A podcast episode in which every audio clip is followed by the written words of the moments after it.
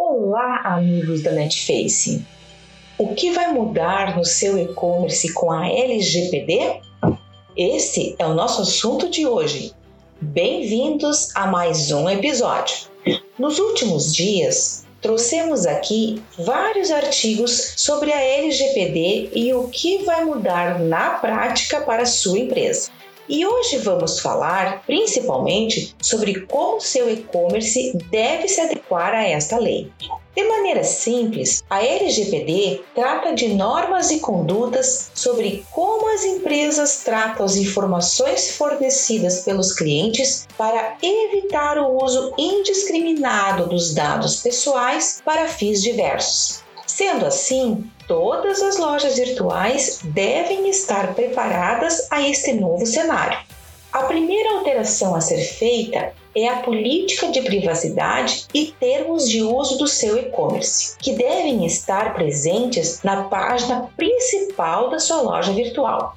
Esses documentos devem mostrar como a sua empresa está lidando com a LGPD e como está sendo feito o tratamento dos dados, mostrando total transparência em todo o processo. Para elaborar esses documentos, você deve seguir os princípios que a lei determina no artigo 6. Se a sua empresa não possui um setor jurídico ou alguém com conhecimento para isto, sugerimos que peçam ajuda a alguém que esteja a par da lei mas jamais utilize o famoso copia e cola de outro site, pois uma empresa é diferente da outra, sendo que cada uma possui as suas peculiaridades. A política de privacidade de uma empresa pode ser completamente diferente da outra dependendo do segmento e ramo do negócio. A utilização de cookies é o próximo passo.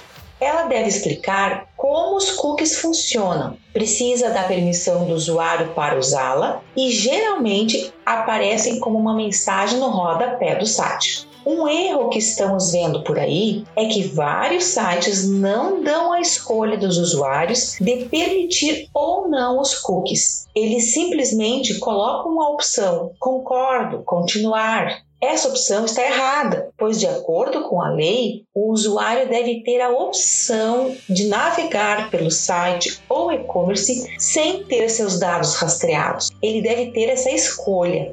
A próxima alteração no seu e-commerce é no cadastro de clientes, pois alguns dados são obrigatórios para a compra e a sua loja virtual deve explicar por que está coletando esses dados e o que fará com eles. Por exemplo, informar o estado civil do cliente não interfere no processo de compra, então este dado deve ser opcional e não obrigatório. Já os dados como nome, algum documento como RG, CPF e endereço completo são obrigatórios, pois eles interferem diretamente no processo de compra do cliente. Para evitar fraudes e garantir a proteção dos dados pessoais do cliente, todas as lojas virtuais devem investir também em empresas de parcerias de proteção de sites e em certificados de segurança, como o SSL, por exemplo. Outro formulário utilizado nos e-commerces é a lista de desejos. Ele é usado para entender o perfil do cliente e é útil para ambos os lados. Porém, também deve constar a explicação da finalidade e do tratamento dos dados que estão sendo coletados. Todos os e-commerces devem apresentar uma pesquisa de informação, oferecendo aos clientes a opção de solicitação dos seus dados, tendo um prazo de 15 dias para disponibilizar o retorno desta solicitação. Por isso é importante que a sua loja virtual também crie protocolos para isso. Para que o usuário acesse os serviços ou produtos do seu e-commerce, a lei proíbe que sejam informados dados pessoais, uma exceção é quando você tem que fazer o login para ativar algum serviço contratado. Aí, os dados exigidos devem ser usuário, geralmente nome ou e-mail e senha.